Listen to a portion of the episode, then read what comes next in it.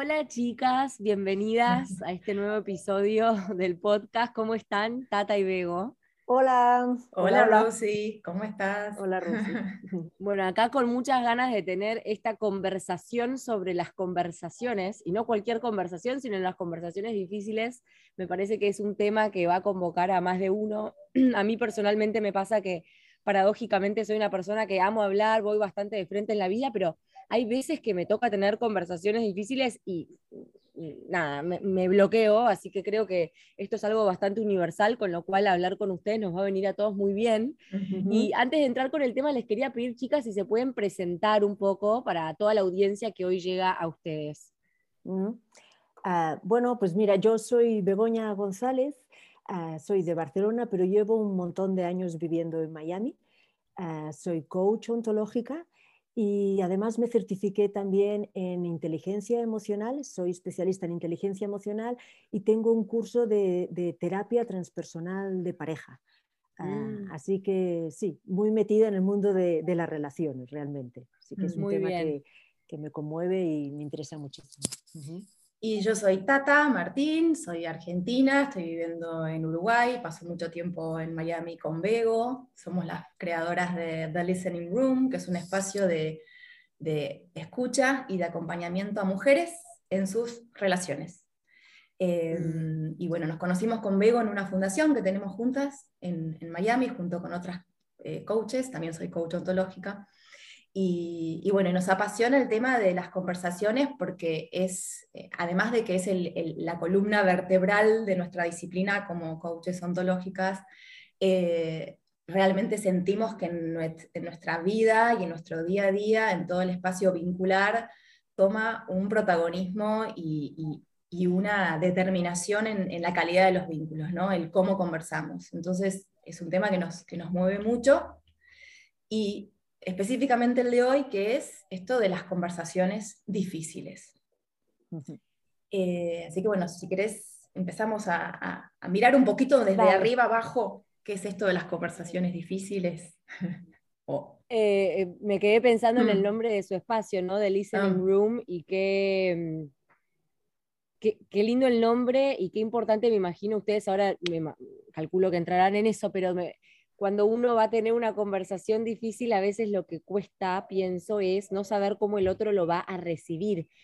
¿no? Eh, y, en el fondo está bueno entrenarnos no solo a conversar, sino a escuchar, como mm. nada, tener esta, eh, eh, como entrenar para saber que tenemos nosotros también esta disposición de apertura para recibir, porque a veces lo que, no, lo que nos cuesta no es dar a nosotros una conversación difícil, sino recibirla también. Claro. Claro, eh, esto es clave, ¿eh? esto que estás diciendo, Rosy, a mí me parece que es la clave de las conversaciones.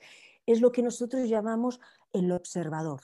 Y eso es como la plataforma para empezar una buena conversación.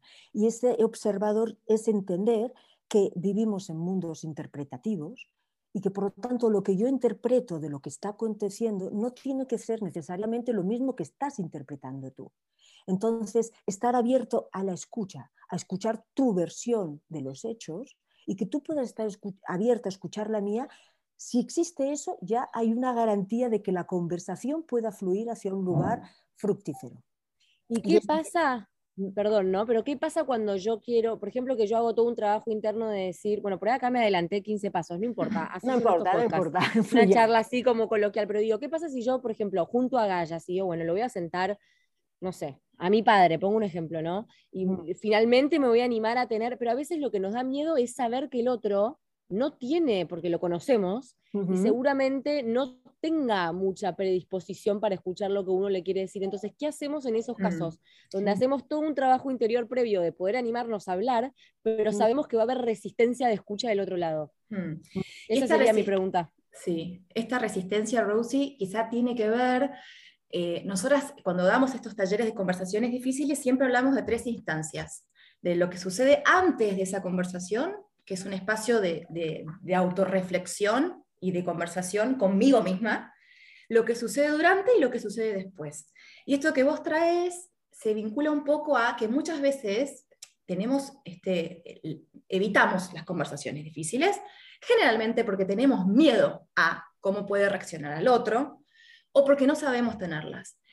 En este caso que vos planteás concretamente, lo que puede suceder es que si el otro ya eh, se siente que está siendo atacado, se siente juzgado, por eso es importante lo que decía Bego, es cómo yo preparo esa conversación, de manera tal que cuando yo voy al encuentro de ese espacio, que tiene que estar armado, tiene que estar mm. consensuado.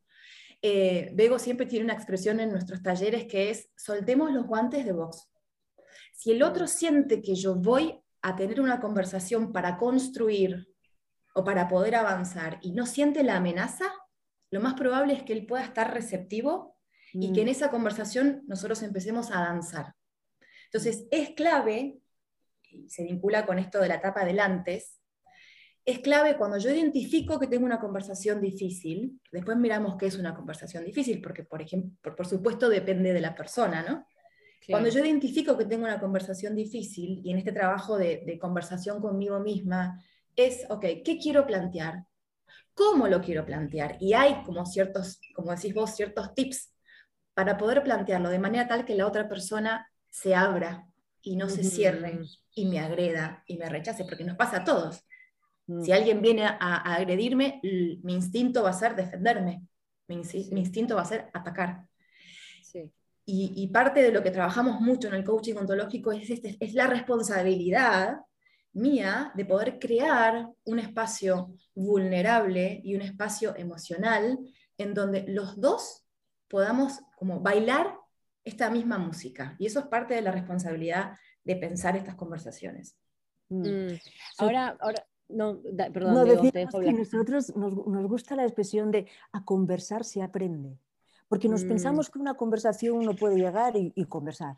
Y, no es así. En una conversación difícil eh, realmente hay que prepararla y hay que... Eh, no es una cosa que salga así espontánea. Entender bien qué es lo que voy a decir, qué cosas no voy a decir en ninguno de los casos, porque probablemente hay ese rapto emocional que te sacará todos los trapos sucios.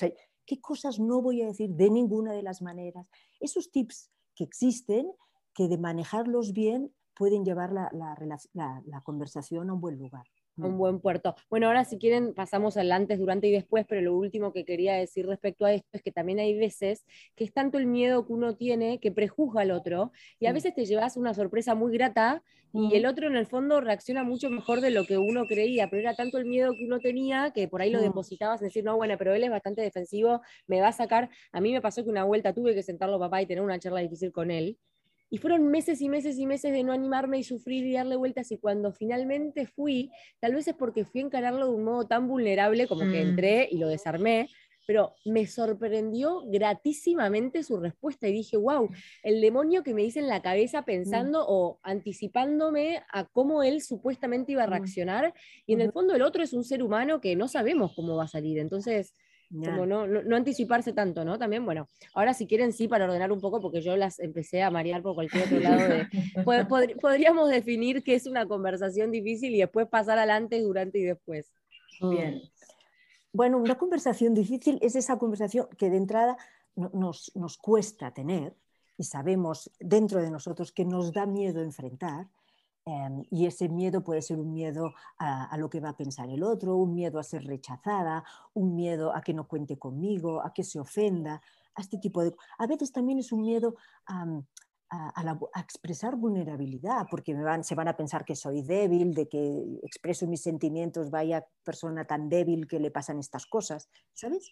Entonces ese tipo de conversación donde uno siente que que hay todos esos factores de miedo y que además pueden haber malentendidos, que pueden haber algún roce, que puede haber algo que la otra persona no le vaya a gustar. Pero una, cosa que sumo, ay, perdón, Bego, perdón, mm. perdón. No, di, di, di, Pero una cosa que sumo, Bego, es que para que una conversación difícil eh, se lleve a cabo o estemos pensando en una conversación difícil, hay una instancia previa, que es que una de las dos personas en esta relación vincular se vio afectada generalmente emocionalmente por alguna situación. Entonces, mm. esa situación que a mí me afecta emocionalmente me lleva a una emoción de resentimiento, de ira, una, emoción... Eh, no, nos gusta hablar de emociones feas o buenas o malas y buenas, displacentera, sí, incómoda. Entonces, el disparador es una, una, situación que afecta emocionalmente a una de las personas, que le produce una emoción displacentera y que necesita repararlo a través de una conversación. Mm. ¿Sí? Y por supuesto que... probablemente voy a mm. tener que ah, desarrollar lo que llamamos nuestros derechos asertivos. En algún momento voy a tener que activar eso. Y esos derechos asertivos tienen que ver no tanto con, con el ser agresivo ni nada, sino con el ser firme, con entender que este es un espacio que yo voy a defender desde un lugar legítimo. Este es mi espacio y esto es lo que yo necesito defender y expresar en ese momento. Y a veces nos cuesta mucho aplicar la asertividad en una conversación. Pero yo insisto, porque a veces entendemos que la asertividad nos lleva a la agresividad y eso es algo que eh, es súper contraproducente. ¿Cómo definirías la asertividad o los derechos asertivos para los que no saben ah, a qué te refieres? Sí, tiene que ver mucho con defender mi espacio desde, desde el respeto, hacia mí, por supuesto, pero también hacia el otro, mm. sin manipular al otro ni permitir que el otro me manipule a mí es como desde la firmeza, yo diría. O sea que es entrar a la conversación difícil sabiendo que hay límites. O sea, sí, yo puedo venir a plantearte esto y pedirte perdón por lo que fuere o, contarte lo que te vengo a contar, pero sabiendo siempre también de entrada que hay ciertos límites que voy a tener que respetarte y respetarme. Es decir, yo te vengo a plantear esto, pero no por eso te estoy dando derecho a vos a que me devuelvas tampoco toda tu carga y me voy a tener que defender llegado el caso y marcarte un límite si así lo requiere la situación, ¿no? Seguro sí, sí, sí, tal cual. Perdón, yo estoy recongestionada, es horrible mi voz, en cambio vos, Bego, tenés un acento maravilloso. Pero esto, esto no tiene nada que ver, esto viene, viene que es un regalo de nacimiento.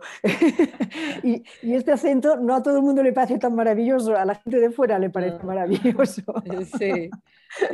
Pero bueno. Por eso es em, importante, retomando un poco eh, la etapa previa a la conversación, que muchas veces no la aprendemos porque nadie nos lo enseña, ¿no? Esto de identificar qué fue, dónde me sentí yo vulnerada, vulnerada dónde me sentí afectada y qué conversación necesito tener y para qué necesito tener esa conversación.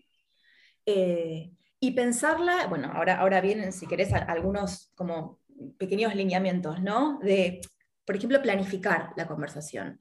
Es importantísimo encontrar el espacio, vos lo dijiste hace un rato, Rosy, encontrar el espacio donde haya predisposición emocional. Si yo mm. tengo que tener una conversación con mi marido porque, no sé, deja todo el tiempo las ollas mm, sin lavar o deja la ropa sucia tirada, no se lo voy a decir el día que viene a mi casa con un estresazo laboral. Voy a tener que tener timing, por supuesto, para buscar el, ambiente emocional propicio para tener esa conversación. Entonces, y, otra de las cosas que hacemos en el antes es algo que mencionaba Bego, es desafiar mi observador. Esto que yo me estoy narrando, ¿lo puedo ver de otra manera? Y acá entramos en un campo que trabajamos mucho, que es el, campo de los juicios. ¿no? Eh, ¿Cuántas veces confundimos un juicio de una afirmación o de un hecho concreto irrefutable? Y a veces en mis juicios yo me monto relatos, me monto cuentos y de ese cuento hago mi realidad. Entonces, en esta instancia previa a la conversación, desafiar nuestro propio cuento. Esto que, yo vi, que sentí, que ¿lo puedo mirar de otra manera? ¿Soy capaz de desafiarlo? Está buenísimo, sí. Y muchas veces lo que uno piensa. exacto. y, muchas veces pasa, Rosie, que cuando yo hago ese paso, la conversación se diluye y no hace falta que la tenga, porque me doy cuenta que en realidad yo estoy mirando una porcioncita. Sí. sí. Por eso insistimos. Yo antes de avanzar quisiera quizá poner ah, luz en una cosa que me parece clave, clave. Es ese, ese hecho de que esas conversaciones que se quedan internas y que no somos capaces de decirlas fuera, ¿no? que creamos como ese relato eh, que lo vamos puliendo, lo vamos perfeccionando y se queda en nuestra cabeza como un diálogo interno, eso es una bomba de relojería. Porque mm. ahí decimos siempre que estos silencios se van convirtiendo, se van llenando de veneno. Es puro veneno porque está todo en mi cabeza, cada vez es más grande y después exploto por cualquier cosa, por pequeña que sea. Pero claro, es que lo llevo arrastrando de mucho tiempo esa conversación que no estoy teniendo. Claro, mm. tal cual. Pero bueno, prudencial el tema del tiempo, porque por un lado es verdad que también hay que también darse tiempo para madurar el tema, para, como decían recién, animarme a desafiar alguna versión, decir, bueno, para, ¿será que esta es la única verdad? No, no habrá otra. Encontrar el timing. Entonces es como un equilibrio perfecto entre no ser impulsiva y vomitarlo apenas se me ocurre algo que decir y tampoco, viste, quedarme con excusas para em, empezar a patear la charla y diluirla, porque en el fondo pasa lo que acabas de decir vos. Mm. Eh, creas una bola de nieve, así que tal cual es. Tal cual, sí, sí. Bueno, y, nada, y quizás podríamos empezar ya, Tata, con el, durante la conversación. ¿no? Durante la conversación. Mm.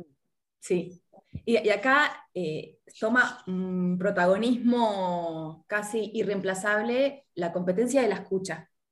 Durante la conversación, siempre lo que nosotras trabajamos mucho es, primero, y esto lo llevamos mucho a la analogía de lo que sucede en una sesión de coaching. Cuando un coach llega a vernos, para nosotros es sumamente importante que se cree esta burbuja de confianza, de comodidad y de confidencialidad, en donde yo me muestro vulnerable y permito que el otro también se muestre vulnerable. Y esto nos desarma, porque todos venimos armados, porque necesitamos ese armazón para nuestro diario vivir.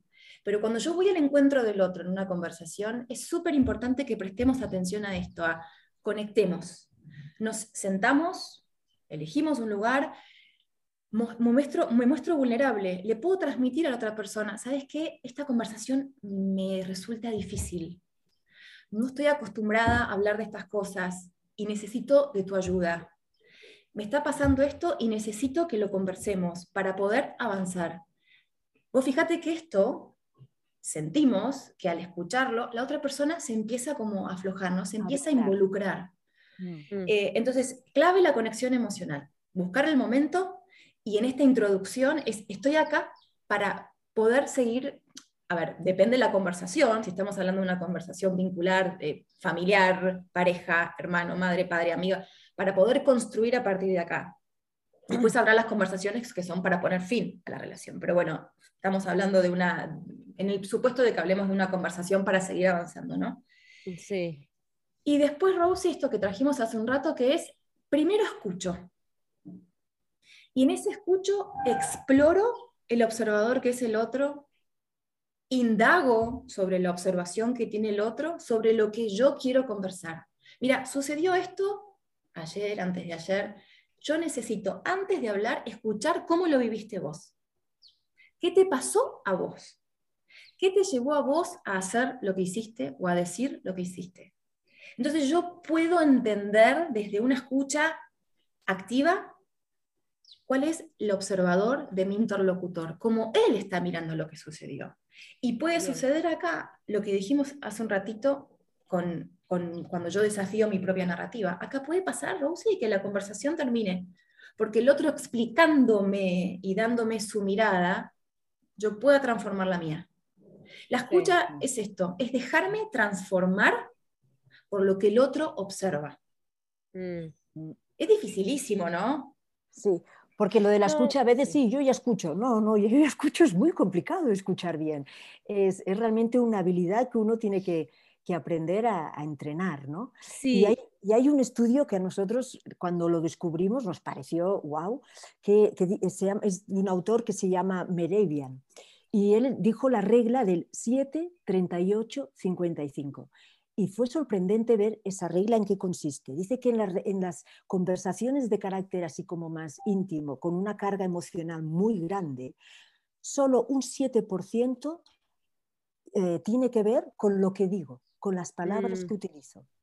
Luego, el 38% es el lenguaje paraverbal, que es el tono que yo estoy utilizando, los silencios, las pausas. Y luego el 55% es corporal.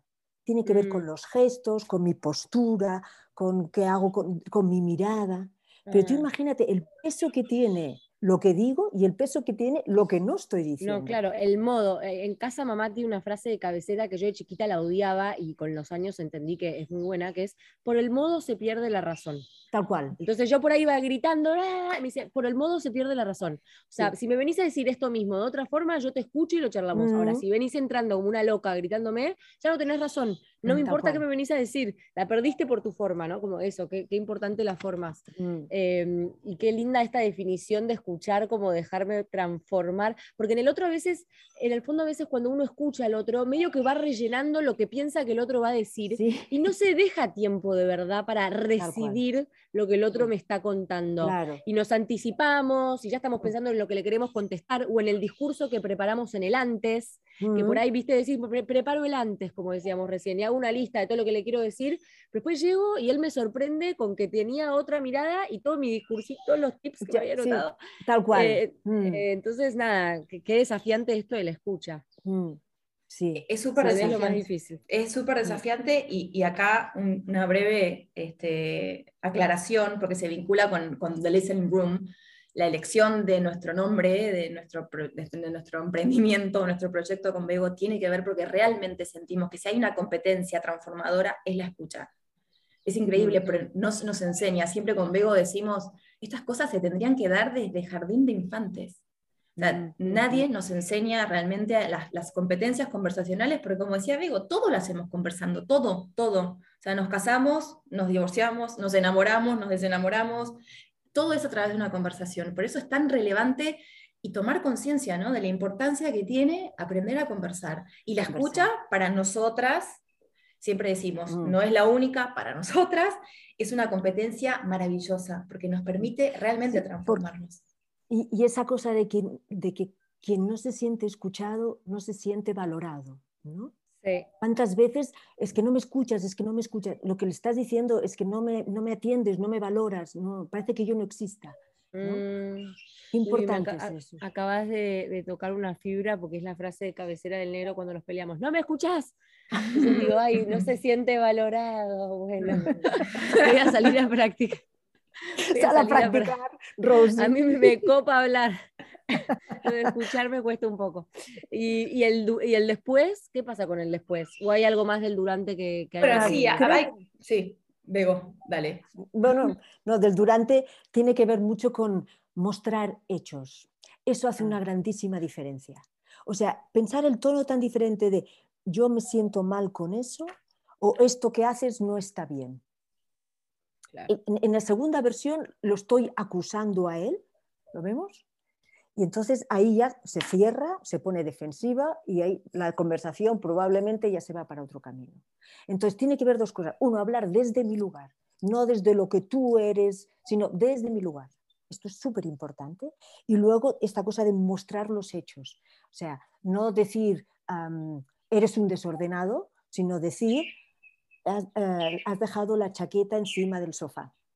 Qué diferente es eso, ¿no? Sí mostrar los hechos como si estuvieran grabados en un vídeo. Eso es lo que ha pasado, sin juicios de valor por en medio.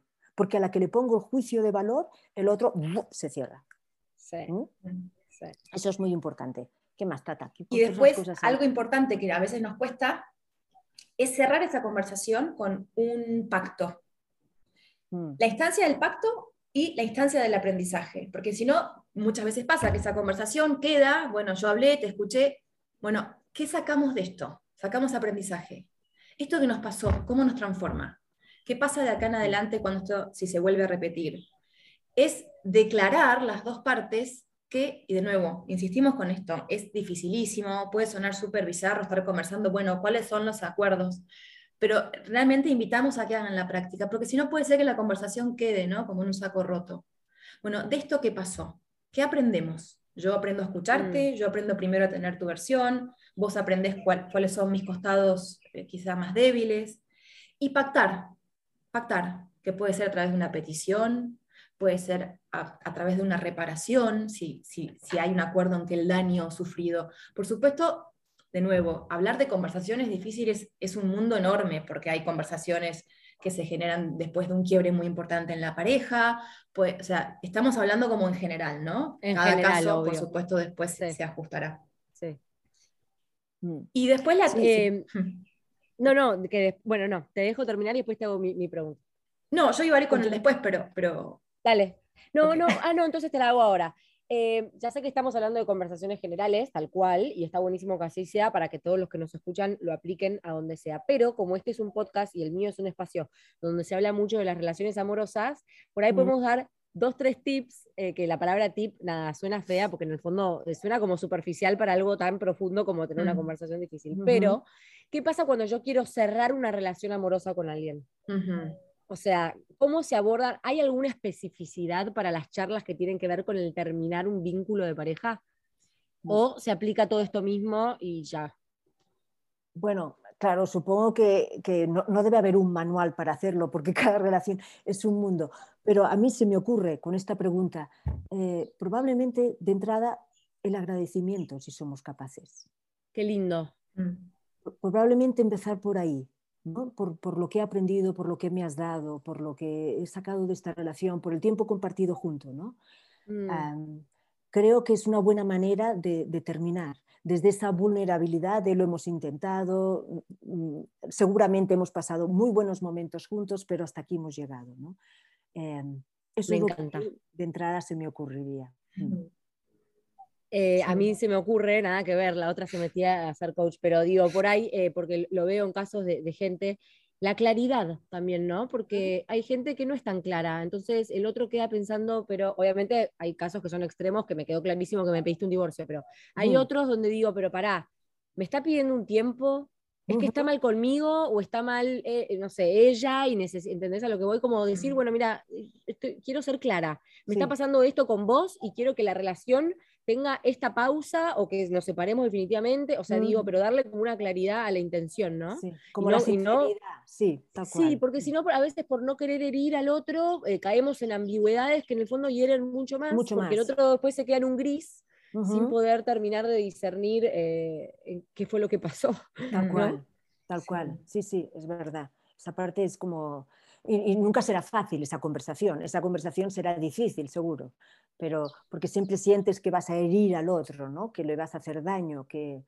Pero... en el fondo le haces un favor, porque nada más lindo que ser claro y franco y que las cosas estén puestas sobre la mesa. Entonces a la larga le haces un favor por más difícil que sea la conversación en el momento. Mm, 100%. Mm.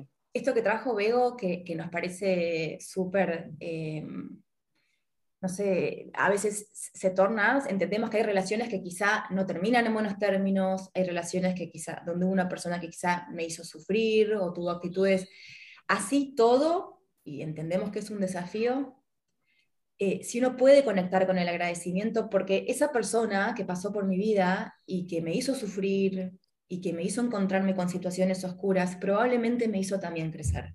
Mm. Entonces, si yo puedo aprender la luz del agradecimiento, de nuevo, volvemos a lo anterior, ¿no? Cómo mi narrativa y mi cuento cambia. Es, puedo cambiar mi manera y, empezar a, vincularme desde un espacio de, estar en paz, ¿no?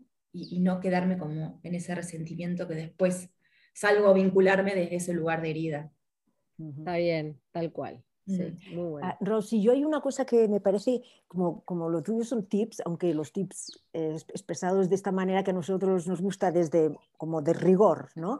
Pero hay algo que nos gusta mucho compartir con Tata, que viene de la comunicación no violenta, de, de Marshall Rosenberg, y él lo que explica en su manual, que realmente es muy extenso y habla muy bien precisamente del tema de las conversaciones difíciles, pero hay cuatro puntos que si se cumplen y si se los pueden llevar nuestras oyentes hoy, eh, me parece que mm. se llevan mucho, que es en esa conversación em, empezar por decir, cuando tú haces esto, o sea, cuando tú dejas la chaqueta encima del sofá cuando llegas del trabajo, yo me siento de una determinada manera, necesito que y te pido que. O sea, es mm. cuando tú haces, yo me siento de esta manera, necesito que, te pido que.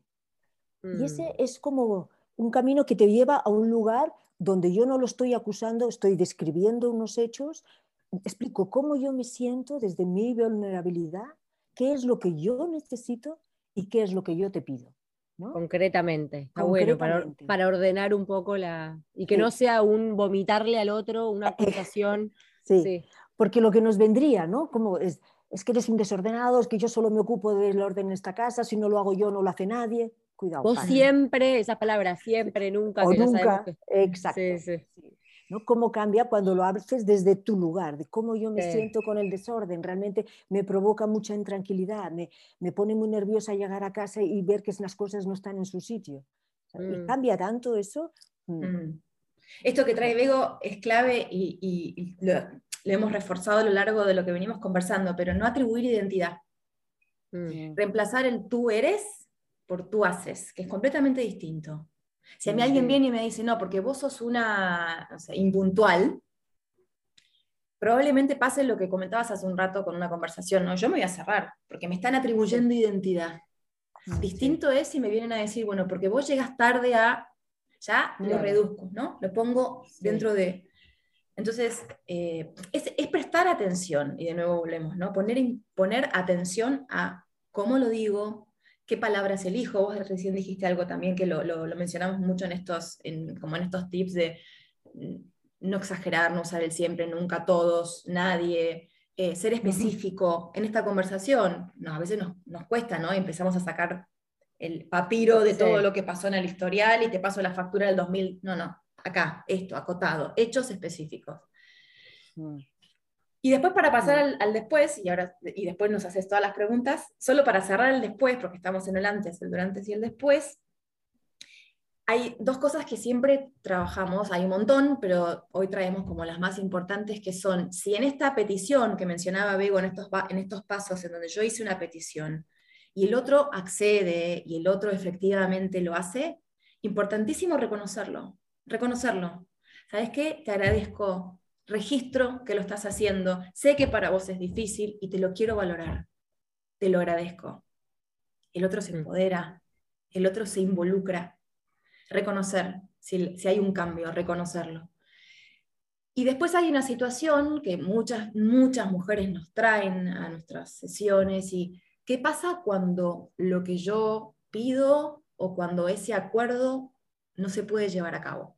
Cuando la otra persona sigue actuando de esa manera, cuando la otra persona es inflexible. Y acá, bueno, es material para otra conversación, es, bueno, ¿qué hago yo con eso? Yo, ¿qué hago? ¿Qué elijo? ¿Qué quiero sostener?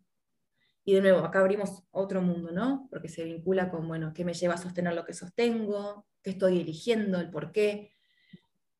Pero en cualquier caso siempre decimos con Tata que siempre es mejor haber tenido esa conversación que no tenerla, porque aunque él me haya respondido no o no sostiene lo que yo le he pedido, ahora tengo una información que antes no tenía. Claro. Fíjate qué interesante es eso. ¿no? Yo estoy ubicada en otro lugar, antes no sabía eso, ahora sí sé mm, que eso no me lo va a dar o no lo va a hacer y mi narrativa de ir más cambia, porque por ahí o refuerza eh, el prejuicio de que efectivamente el otro no sabe escuchar o no. Eh, así que está, está buenísimo. Mm. Sí. Y después hay otra cosa que también muchas veces mencionamos, que las mujeres tenemos, tendemos mucho a la complacencia, ¿no? Como que muchas veces hemos sido educadas desde este lugar de ser bonitas y de complacer, ¿no?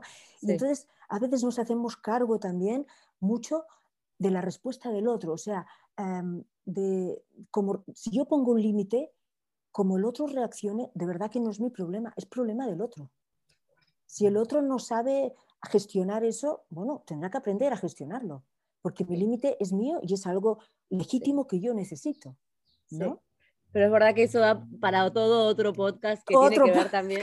Sí, sí, sí, pero está buenísimo porque creo que por ahí a veces, en algunos casos es lo que más cuesta, ¿no? Es lo que mm. más. Eh, mm el no querer lastimar al otro, pero a veces decís, bueno, de nuevo, eso es también un límite, o sea, no, no me corresponde a mí querer salvarlo ni protegerlo ni nada. Si esta es la verdad y esto es algo que yo necesito comunicar, si mm. el otro va a estar angustiado, bueno, llega un punto donde ya me supera. Sí, eh, claro, y además, es como que tengo que elegir, por no lastimar al otro, me, me estoy lastimando a mí. Ah, eso. Claro. El costo, ¿no? El costo que tiene para mí el permanecer eh, silenciosa. ¿Qué costo tiene para mí en esta relación? El no poner mi no bueno, ¿cuál es el costo? Porque hay un costo para mí enorme. Mm. Y de nuevo, es el trabajo autorreflexivo. Es, y nos cuesta un montón, nos cuesta un montón, porque generalmente salimos a atacar, salimos a victimizarnos, salimos a poner la culpa en el otro. Entonces siempre trabajamos en esto, en, bueno, ¿qué, ¿cuál es mi parte? ¿Qué puedo hacer yo? Y, hacer significa salir de determinados lugares que me son en, determinado momento cómodos, ¿no? Sí. Ay, chicas, está buenísimo. Eh, la verdad, fueron muy claras. No, yo las preguntas, Tata, que las que me fueron surgiendo, te las vomité. Fui cero, cero buena alumna de The Listening Room, pero te las fui vomitando a lo largo. Porque yo después si no me olvido, ¿viste? Tengo mala memoria. Rosie, eh, algunas cosas... Ah, perdón. No, decime, decime. No, algo que, que, reforzamos un montón y, a ver, y acá te trasladamos algo más eh, personal. A nosotros nos toca mucho esto de, de, los gurú, de las relaciones, las, las... Nosotros no somos gurú de nada, ¿sí? De nada.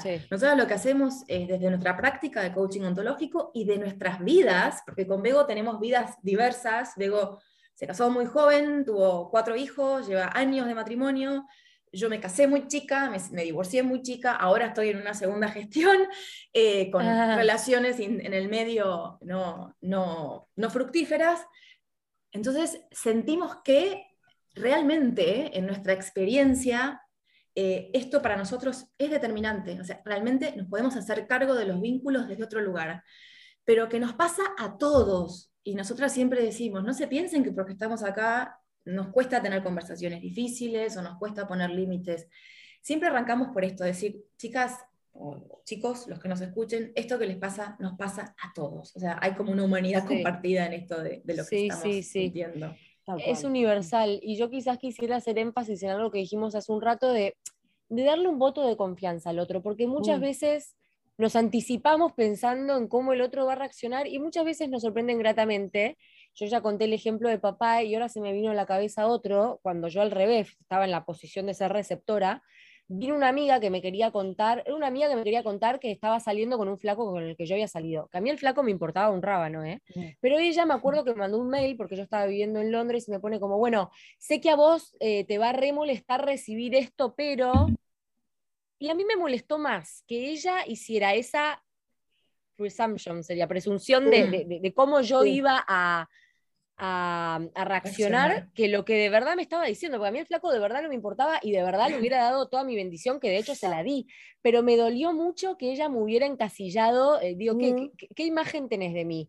Que soy una cerrada, que no sé, eh, con vos es difícil hablar las cosas, algo así me redactó en el mail, que me recontra lastimó y de verdad pienso que no era el caso porque de hecho reaccioné muy bien pero digo, en serio, como que no nos anticipemos a cómo el otro va a reaccionar. Si llega a reaccionar mal, bueno, nada, tema para, para lidiar también después en el después de la conversación. Pero, pero demos ese voto de confianza. Sí, sí. Y ya casi si estamos terminando, solo mencionar una cosita, que es que a veces nos da mucho miedo mantener esa conversación, mucho, y lo entendemos. Pero si tenemos las herramientas adecuadas, ese miedo se apacigua. Mm. ¿Me entiendes? Porque me da miedo enfrentarme a esa conversación, pero si yo sé cómo la voy a manejar, la he preparado, la, probablemente ese miedo, ese miedo va, a descender un poco. ¿no? Em, y que pongamos luz a eso. No es una cosa que es inabordable. Es, si tú la preparas, realmente puedes mantener esa conversación y la puedes manejar bien y llevar a un buen término. Es que de eso me imagino, vos sabés más, pero se trata de inteligencia emocional, de tener herramientas para poder aplicar en estas situaciones de la vida y sabiendo que hacen la diferencia. Completamente. O sea, cómo yo lo digo y en qué momento y con qué preparación va a ser una diferencia y no es lo mismo que agarrarte a vos de imprevisto. Y, Tal cual. Así que bueno, chicas, les quería agradecer un montón. Eh, seguramente las vuelvo a invitar porque hay un montón de temas que pienso que podemos desarrollar juntas. Son las dos muy claras eh, en sus exposiciones. Así que bueno, muchas gracias por su tiempo y por compartir todo esto con nosotras. Nosotros, porque hay, algunos hombres que escuchan. Pues bienvenidos. Bienvenidos. bienvenidos. Gracias a vos, Roxy. Muchísimas gracias a vos. Un placer. Un placer. Hablando contigo. Chao. Hasta pronto. Chao, chao. Adiós. Bye.